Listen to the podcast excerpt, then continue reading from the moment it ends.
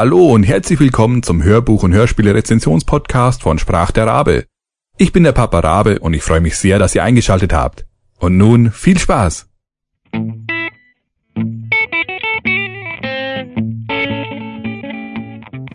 Nummer 25 Spuk im Pfarrhaus Sherlock Holmes Folge 2 von Mark Gruppe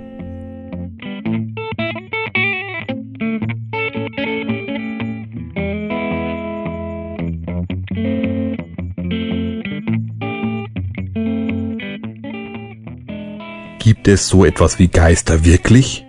Schon einmal hatte sich Sherlock Holmes in einem Titania Medienhörspiel als Ermittler in übernatürlichen Belangen betätigt. Und auch in einem brandneuen Abenteuer aus der Feder von Mark Gruppe geht der große Detektiv auf Gespensterjagd. Ganz ohne Scooby Snacks und Ecto 1, dafür aber mit seinem treuen Freund Dr. Watson an seiner Seite.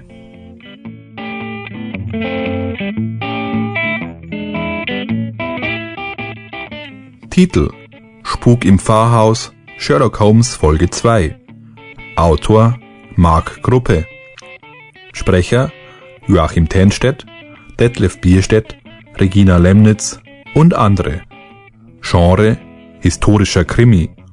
Laufzeit eine Stunde 16 Minuten ungekürzt.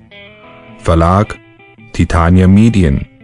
Erschienen 2011.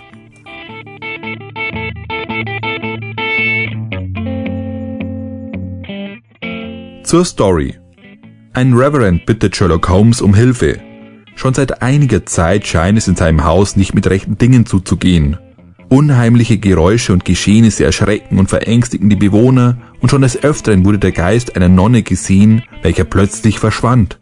Bei solchen Aussichten ist die Neugier bei Sherlock Holmes sofort geweckt.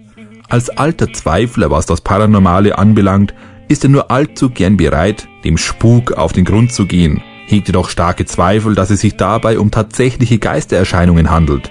Seine Haushälterin Miss Hudson ist der anderer Ansicht und auch sein Freund Dr. Watson schließt eine übernatürliche Grundlage nicht aus. Doch wer behält am Ende recht? Sherlock Holmes und Dr. Watson machen sich auf den Weg in das vom Spuk heimgesuchte Pfarrhaus.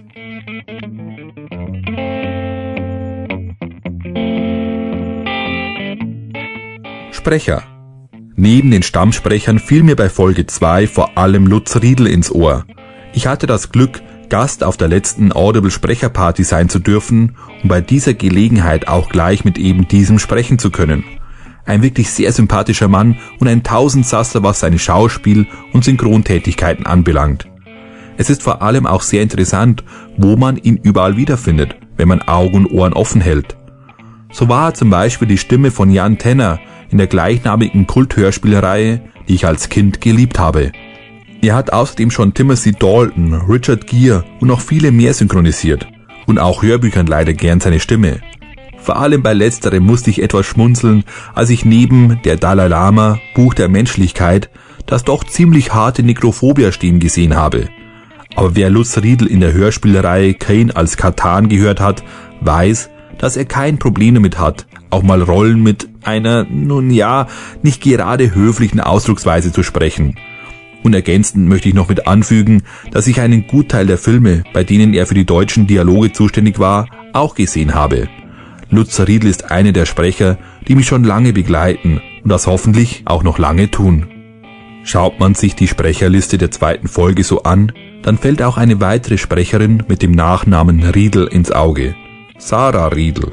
Bei dieser Dame handelt es sich um die Tochter von Lutz Riedel, die ihrem Vater als Schauspielerin und Sprecherin gefolgt ist. In dieser Folge spielt sie passenderweise die Tochter des Reverends, welcher von ihrem Vater gesprochen wird. Und ein weiteres Mitglied der Familie Riedel ist beim Spuk im Pfarrhaus vertreten, wenn dieses Mal auch etwas versteckter.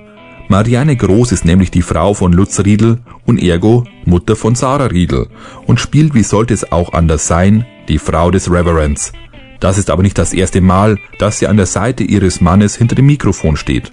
Bei dem oben schon erwähnten Jan Tenner Hörspiel sprach sie damals Laura, die weibliche Hauptrolle, und auch sonst ist sie eine sehr bekannte Stimme in allen möglichen Bereichen. Was ich lustig finde ist, dass mit ihr und Regina Lemnitz zwei Synchronsprecherinnen zusammenkommen, die beide schon die gleiche Schauspielerin gesprochen haben, und zwar Whoopi Goldberg. Jetzt muss ich mich aber langsam bremsen und auch wenn ich die restlichen Sprecherinnen und Sprecher sehr gut gefunden habe und am liebsten auch über diese noch etwas erzählen möchte, so verschiebe ich dies auf eine andere Gelegenheit. Denn bei so tollen Sprechern weiß ich, dass ich ihren Stimmen bestimmt noch öfters über den Weg laufen werde.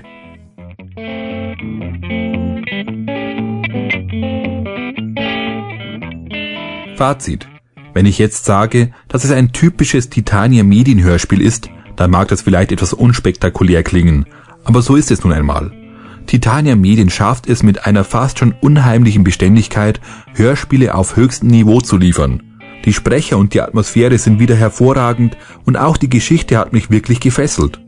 Und dieses Mal entsprechen die Geschehnisse rund um den Meisterdetektiven noch mehr dem Original als in der ersten Folge, denn die beiden dort genannten Punkte fallen hier nicht mehr auf. Sprich, sie ist wieder im fiktiven Bereich der damaligen Zeit angesiedelt und auch die Gewaltdarstellungen sind auf gewohntes Niveau gesunken. Damit bleibt mir nur noch zu sagen, weiter so Titania Medien und ich bin gespannt, wie die Serie weitergeht. Noch eine kleine Anmerkung zur Serie. Wer die erste Folge nicht kennt, der kann ohne Bedenken hier reinhören. Da es keinen roten Faden gibt, doch kann ich nur empfehlen, auch der ersten Folge ein Ohr zu leihen. Es lohnt sich.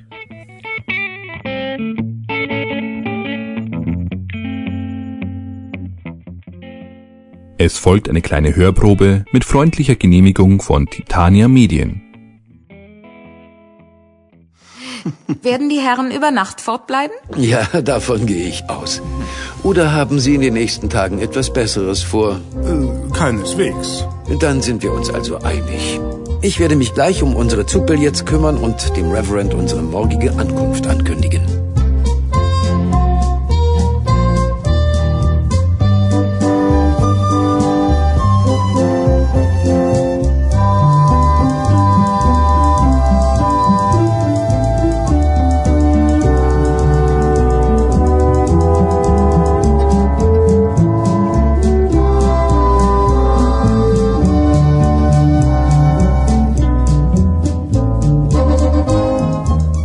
Nachmittag des folgenden Tages trafen Holmes und ich an der Bahnstation von Sudbury ein. Es stiegen hier nicht viele Passagiere aus. Ein junger Mann mit verkniffenem Gesicht kam auf uns beide zu. Oh, sehen Sie mal, Holmes. Mr. Holmes, Dr. Watson? Ah, ganz recht. Ich soll Sie abholen. Aha. Wie nett. Und äh, Sie sind? Harry Bull. Kommen Sie, der Einspänner steht gleich dort vorne. Ja, Ich nehme an, Sie sind der Sohn des Hauses Der Älteste, ja. Wir, wir sind zwölf Geschwister. zwölf. oh, eine große Familie also. Kann man so sagen. Bitte, steigen Sie ein. Äh, die Tasche, Geben Sie schon her. danke.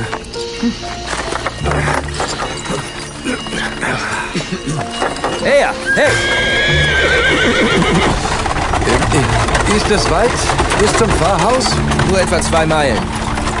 Es ist nett, dass Ihr Vater Sie geschickt hat, uns abzuholen. Finden Sie. Äh, ja, durchaus. Sie wissen, weshalb er Dr. Watson und mich kommen lässt? Ja, das ist mir bekannt. Ähm, wie darf ich den missbilligenden Ton verstehen? Ich halte es für einen großen Fehler, nun auch noch Fremde in diese Angelegenheit zu involvieren. Auch noch? Was meinen Sie damit? Meiner Meinung nach sollte man besser nicht solch einen Wirbel um, Ja, um diese ganze Sache machen. Wenn bekannt würde, dass es bei uns spukt, wird das zwangsläufig die Position meines Vaters in der Gemeinde schwächen. was Watsons und meine Anwesenheit betrifft, so können Sie ganz unbesorgt sein. Wir sind daran gewöhnt, diskret vorzugehen. Wir haben auch schon so genug Probleme. Das klingt ja immer interessanter. Erzählen Sie doch mal, Mr. Bull. Ach, den Teufel werde ich tun. Wenn es nach mir ginge, wären Sie jedenfalls gar nicht hier. Das habe ich mittlerweile schon gemerkt. Es, es ist eine Familienangelegenheit. Und als solche hätte sie auch weiterhin behandelt werden sollen.